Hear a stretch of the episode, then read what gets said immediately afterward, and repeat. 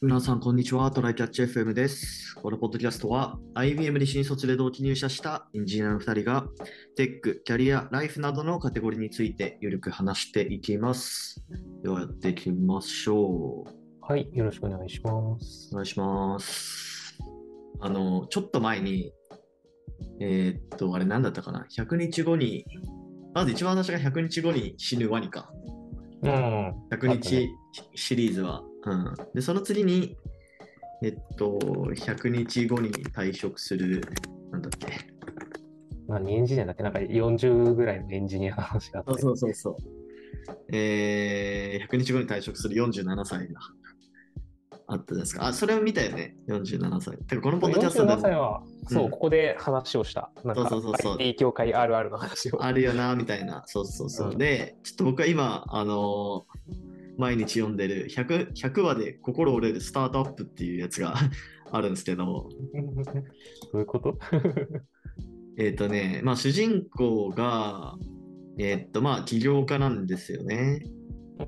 うん。うん。で、まあ一番最初の、一番目だと学生で、で、なんかビジコンみたいなの申し込んで、なんかそこでいいねって言われて、その投資を受けて起業するんだけど、うん。そのサービスがまあ普通に失敗して、ベンチャーキャピタルから受けた投資に加えて、なんか融資とかもなんか数百万くらい受けて、その状態でゼロからのスタートみたいな、その最初のサービスが死んで。うーん。うん、で、でも、とりあえず、えっと、お金を稼がないとサービスが作れないから、なんだっけな、今、そのユーティリティアプリみたいなのをつつたくさん作って、とりあえずお金を稼ごうみたいなところなんですけど。ユなんかねーティリティアプリ。あ、まあ、電卓とか、多分メモ帳とか。金稼げるかそれ。いや、わかんない。なんかそういう戦法があるんだと思って読んでたんだけど、稼げてんの作中ではそれ。なんか作中ではね、稼げてる。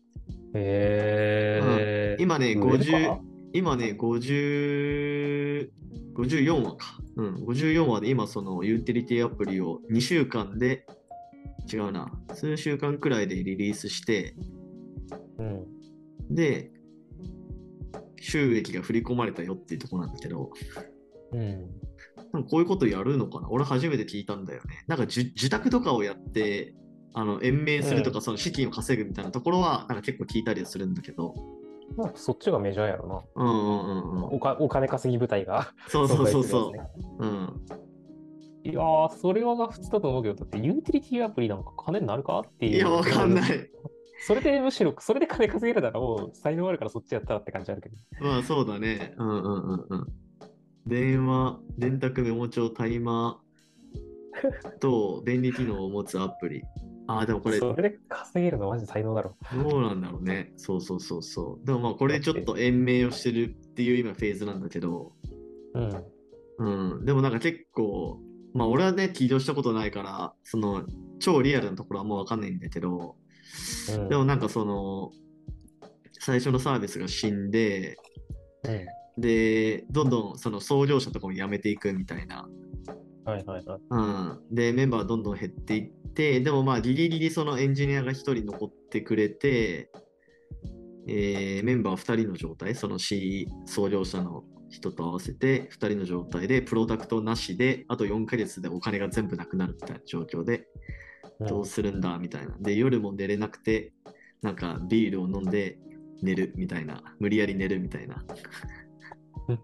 起業家の嫌味みたいなところが書かれてるみたいですよ。なんかリツイートとかで回ってくるのは、なんか、あーリアルやなーみたいなのは、うんなんか結構見たりするね。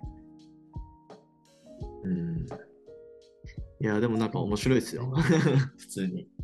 読んでみるかな。いや、まあ、うんマジでわからんのは、そのあと4ヶ月で金が尽きるみたいな時にさ、何週間かかけてユーティリティアプリ作ってたら人件費の方でマイナスだろうって思うんだけど。 あまあまあ、でもその、ああ、そうか。でもまあ、2人しかいないから。2人っていうか、1人しかエンジニアいないからね。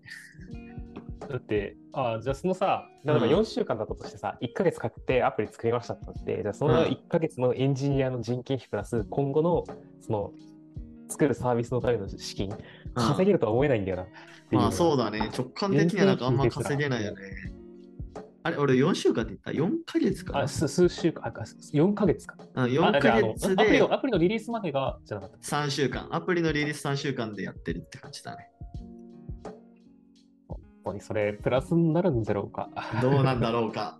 うん。わかんない。でもこれってまどあうでなもんだろそうういうね、自転車操業をしてるっていうのを表現したいんだよね。そうそうそうそう。まあ、なのでちょっと読んでみてください。まあ、普通にツイッターで、そのアカウント名がね、100話で心折れるスタートアップっていうアカウント名なんで、うんうんうんう面白いんでね。はい。ん。はい。っていう、ただの雑談でした。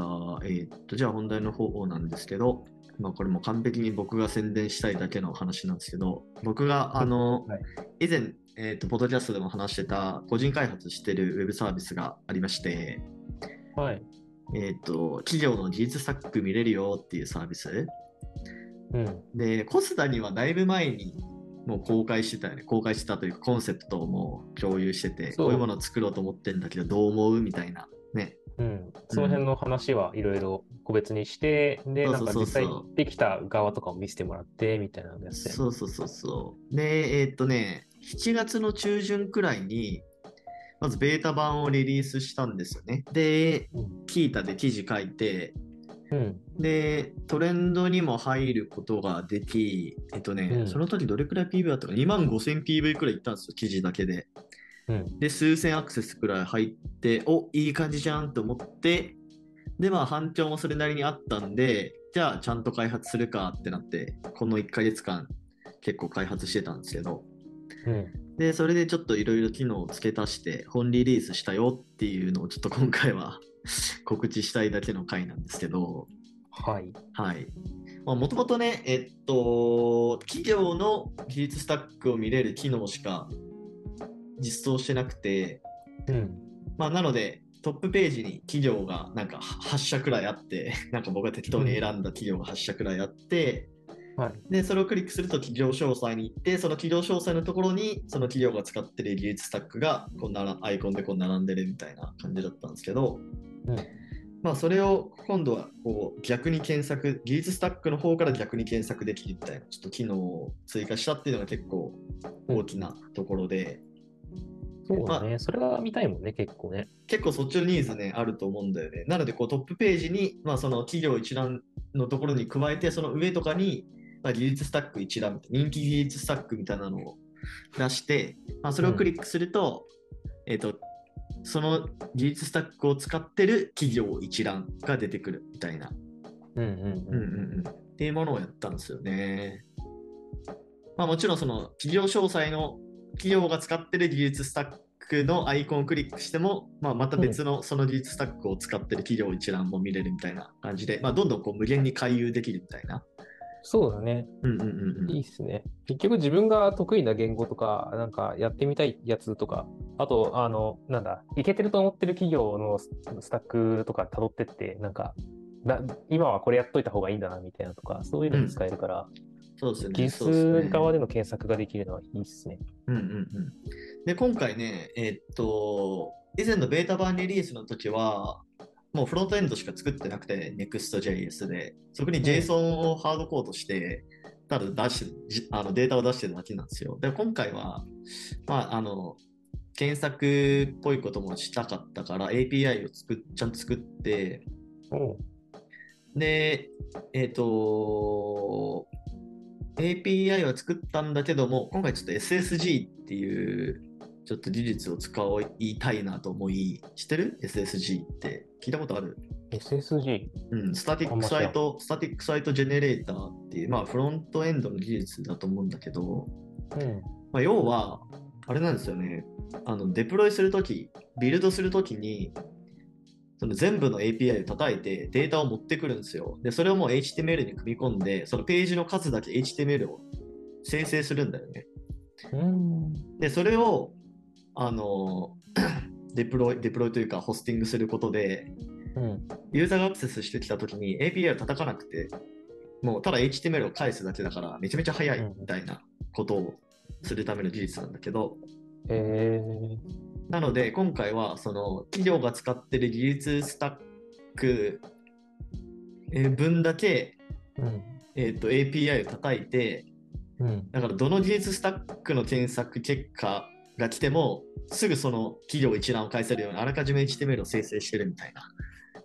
なるほどね。リアルタイムで取ってくるわけじゃなくて、あそるうそう程そ度うそうのなんか期間を置いてストックしてるからって感じそうでそうすね。そうそう。もう基本的にこのサイトは、あのー、GetAPI しかないから、うん。ユーザーが頻繁とかに、頻繁に更新するわけでもないんですよね。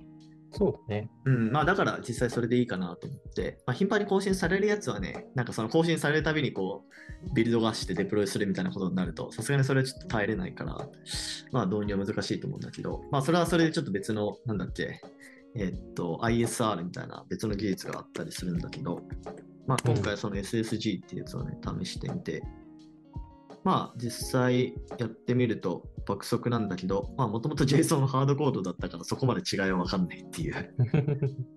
うんうんまあでもあとはどんどんデータを追加していくだけっすね。うん。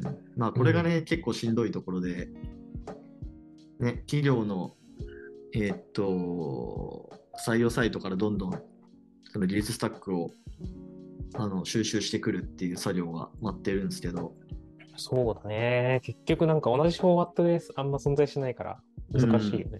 そうそうそうそう。まあ、あとは、なんだろうな。しかも、そのスクレーピングはまあ難しいじゃないですか。でも、なんだろう、その技術スタックの辞書みたいなの作って、それにマッチするワードは、その採用ページから引っ張ってくるみたいなことできないかなと思ったんだけど、うん。なんかよく採用ページのさ、募集要項のところってさ、うなんかその企業が実際に使ってなくてもさ、例えばなんか Java、コトリ、Go、PHP などでのサーバーサイド開発経験みたいな文章ってあったりするじゃん。ん。あるね。あーで、それを取ってくるとまずいから、そうだな。しかも必須と推奨をどうするかみたいな話とかがちょっとあるしな。そうそうそうそう。だからそこはね、ちょっとある程度やっぱ人間の目で見て引っ張ってくるっていうのが、まあ現実的になってくるから、まあ自分でやるか、まあもしくは、なんかクラウドソーシングとかできないかなっていうのをちょっ とね、検討してる。なるほどね。うん。だんだんね、それで見る人が増えてくれたらね、あの企業側が更新したいっていうモチベそうが出てそうくそうるかそらう。それができると最高なんだけど、うん。うんうんうんうん。そうなってもらえるようにだな。あとは、あれですね、あのー技術ブログからと取ってくる。まあ、これもちょっとその使ってないやつが、そのワードとして入ってるっていうリスクはゼロではないんだけど。うん。そうね。でもまあタグとかはあるよね。ブログの、技術ブログのタグとかだったらさすがに使ってるんじゃないかな。確かに。確うかにな。ん。うん。そうだな。あとは、まあ、どのくらい、あの、ちょっとた導入を検討しましたブログだと困るくらいかな。ああ、なるほどね。確かに確かに。うん。やっぱある程度、なんか、最低限の判断ができる人間が見るのそうそがうそう最そう初なんだろうな、どうしても。まあそこはね、地道にやっていくしかない。まあ誰もやらないからこそ、俺がやるみたい な、そういうモチベーションでちょっとやっていこうかなと思ってますよ。 かっこいい。うん いや、まあはい実際大事なことだと思う。まあそうだね。うんうんうんうん。で、そう、あのーまあこのね、本リリースをするときに、キータの記事もう一個書いたんですよ。本リリースしました、みたいな感じで。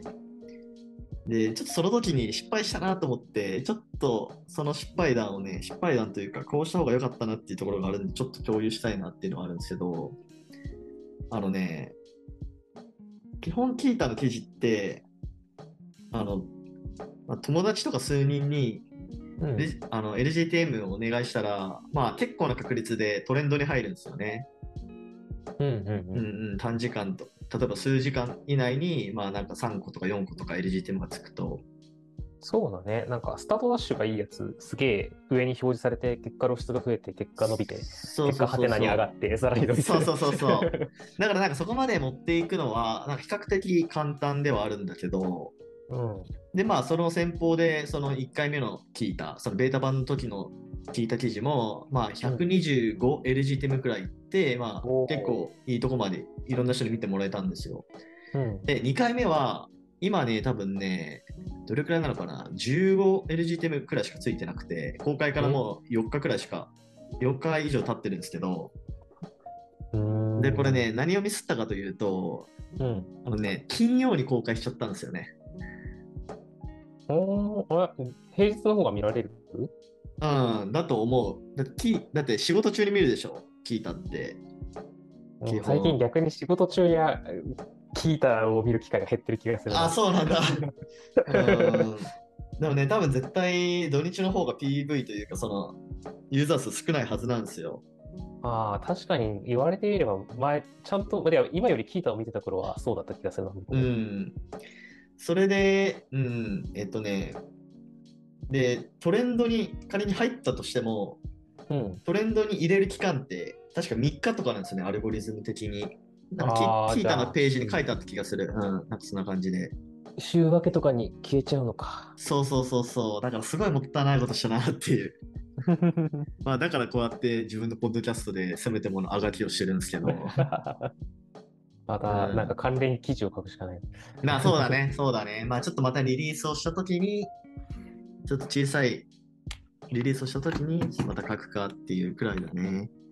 そうだね。まあでもとはいえ、毎回その聞いたからの牛乳に頼るっていうのも、なんだろうな、持続的ではないから、うん。まあやっぱり SEO とかで、あの流入を作っていかないといけないかなと思ってて、そうだね。今回はある程度、ある程度対象にしてる、そのペルソナ的なものがあるからうん、それの検索をちょっと考えて対策してみるのがいいのかな。そうそうそうそう。まあ、あと企業の、なんだろうな、ページごとにメタディスクリプションを自動生成して、例えば、なんだろうな、えっと、メルカリの技術スタックをまとめたページです。フロントエンドフレームワーク、バックエンドフレームワーク、機械学習フレームワークなど、ほにゃららほにゃららの情報をまとめていますみたいなテンプレート文でこう企業名だけ変えて、ページを作って、 まあ SEO をちょっと強めていくっていうところかな。そうだねう。ん。なんかあの、オープンワークあるじゃないですか。前、ボーカーズ、ボーカーズっていう名前だったサービスだけど。うんうん。あれとかもまあ基本そういう仕組みだと思うんだよね。まああとあそこは、あの、口コミだから、もうちょっとテキスト量が多くて、あの、やりやすいかなと思うんだけど。そうだね。うんうん確かに。 基本的にあの、なんかああいうサービスを目指したいんですよね。うん。ああいうのも結局なんかあんまり、あの、なんか実際何を使ってるんだっけとかが分かりづらかったりするから、うんちゃんと成立するなら、このサービスがかなりいいなっていうのは思うよね。でまあ、お金の稼ぎ方とかだと、まあ、やっぱり採用支援っていう形、まあ、そのサービスを大きくすればどんどんエンジニアが集まってくるじゃないですか。うん。だからそのエンジニアを企業にこう装着するじゃないけど、その、なんだろうな、紹介する。うん。うん。だから企業側から採用を出してもらって、そこに対してこう応募してもらって、で、そこで実際にオファーが出たら、こっちが成果報酬として何十万とかもらうみたいな。そうだね。その間のハブのをどういうふうにシステムとして作るかみたいな話か、うんうんうんあとはまあなんかキャンペーン的なやつで、なんか、あの、上の方に出してもらうとか、そういうのがある程度、そうだ広ね。告的な意味合いが出そうだな。だからやっぱその採用支援するにしても、ユーザー数が絶対必要だから、うん。まあ、次はどんどんやっぱデータを揃えて、SEO での流入作ってっていう感じで、そうだね。ちょっと、いやあしていの、くとログイン機能とかを作る意味ができるぐらい。そうそうそうそう、そうなんですよ。うん。まあ、まずはね、そうやっていこうかなと。いやー、ほんとなんか1ヶ月にさ、なんか1人くらい、 なんかオファーが出て、50万 ,50 万円企業からほ成果報酬もらって、それだけで食っていくみたいな未来を作りたい わ。 人材斡旋の方に行っちゃったか。うんあいあ、やでも確かにね、それは結構、あの、継続できるならかなり強いサービスだよな。お金がかなり動くかもんね。そうだね、そうだね。うんうんうんあと、その、牛乳の窓口として、その、今、企業の採用ページに、その技術タック書かれてるけど、うん。まあ、それを、その、俺が作ってるサービスへのリンクにしてもらえると最高だなと思ってて、でもそれやるかなやってくれるかなどう思いますそうだね、うんリンクにするパターンもやってくれるところは、ちゃんとその確立したらっていうかあの、知名度が上がったらあると思う。うんじゃあもううんうんうんうんで、かつ、埋め込む方があるかもっていうのはちょっとあるかなああ、埋め込みね。埋め込みあんまりそのサイトの景観を崩さないでできるんだったら埋め込みがありかもしれないところはあるかも。ねまあ、企業側としてはあんまり採用ページから離脱されたくないもんね。そうだね。そうだね。うんうんうん。ああんまりうろうろするよりは、そのままにしとくから、やっぱり埋め込みとかになるか、なんか、それはそれで PA かなんか公開しとくことになるのかみたいな話。うんうんうんうんうん、ねなるほど。でもまあ本当にそれができると、もうもはや、その、俺のビジネスとや、ビジネスとしてやってる採用支援を、その一般企業がさらに支援してくれるみたいなな状況が出来上がるわけ じゃん。そうだね。うん、あ勝手にサイトが成長していくようなそ何うかそがう起きそてうくるそうそう。そこまで来たら、もう、十分ではあるんだけどね。うん。ね今、競合っぽい競合がないからね、可能性はあるよな。まあそうだね。まあでも採用支援っていう意味ではね、めちゃめちゃサイトとしてはあるんだけどね。うん。うん、あの、なんか、技術スタックを見ようと思った時に、一覧できるところが思いつかんしな、みたいなところが、日本企業だとある。そうだ。ね。うん。海外はそういうのあんのかなっていうのをよく知らないんだけど。まあ海外はそういう技術スタック載せる、あのスタックシェアっていうサービスがあるんですけど、結構広まってるの、それは。日本だと全然広まってないと思う。なんかこの間ちょっとカジュアル面談した企業が、なんか事前になんかその資料とか送ってくれた時にスタックシェアの URL を送ってくれたのを観測したんだけど、うん。うん、まあだからさ、そういうなんか可能性はあるんだろうなと思って、その URL を、その技術スタックデータをこっちに持ってくれるっていう。うんうんうん。ん、なるほどね。そうです、そうで競す。合、まあでも日本は結構ガラパゴスだから、一番最初は、なんか多少競合してもなんとかなりそうだしな。そうだね。まあ、海外あのとサイト経由でばっかりうん日本人があんまり、なんだろう、就活をするとは思えないっていうのがそうそうまだそあうるそからうね。。まあ、あと、個人的な、なんだろうな、個人的なというか、その、強みとしては、 その、まあ、うん。俺自身がエンジニアだからすごいこう 企業の人事の人が連絡くれたりするんだよねだからそこでつながれるっていう強みはあるかなと思ってる、ああ、なるほど。うん、なんかそういう向こうからお話ししませんかってくるからなんかそこで、うんなんか今こういう作ってるんですけどもしよかったらなんか載せてもらえませんかみたいな、そうだね。うん、確かに結構話題にしやすいっていうのは、なんか個人として嬉しいことかもしれないな。そうそうなんか作ってる側として ね。そうなんですよね。うん。まあ、ということで、ちょっとこのサービスもまだまだちょっとやっていかないといけないので、ちょっとまた、あの、いろいろアップデートがあったら、ぜひ、ちょっとこのポッドキャストで告知させてください。そうだね。まずははい URL を貼っといて、あの、あ、そう見だた目ね。はいいの、いいやつなので、あの、はいまずは見て頑張りまもらしたうっていうのがあね。ああああそうだね。はい。 皆さんも見てみてください。綺麗なはのいで。、はい、ありがとうございます。 はい、じゃあ終わりましょうか。はい、はい、ではこんな感じでですね、週2回のペースで配信しているので、Apple Podcast もしくは Spotify でお聞きの方、ぜひフォローとレビューお願いします。では今回も聞いていただきありがとうございました。ありがとうございました。またね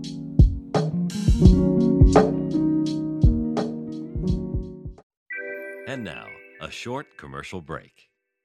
現在エンジニアの採用にお困りではないですか候補者とのマッチ率を高めたい辞退率を下げたいという課題がある場合ポッドキャストの活用がおすすめです音声だからこそ伝えられる深い情報で候補者の興味関心を高めることができます株式会社ピトパでは企業の採用広報に役立つポッドキャスト作りをサポートしています気になる方はカタカナでピトパと検索し X またはホームページのお問い合わせよりご連絡ください。